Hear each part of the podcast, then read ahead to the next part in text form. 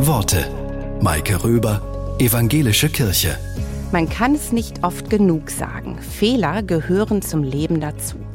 Die amerikanische Punksängerin und Autorin Alice Beck bringt es auf den Punkt. Was für eine Verschwendung wäre mein Leben ohne all die schönen Fehler, die ich gemacht habe.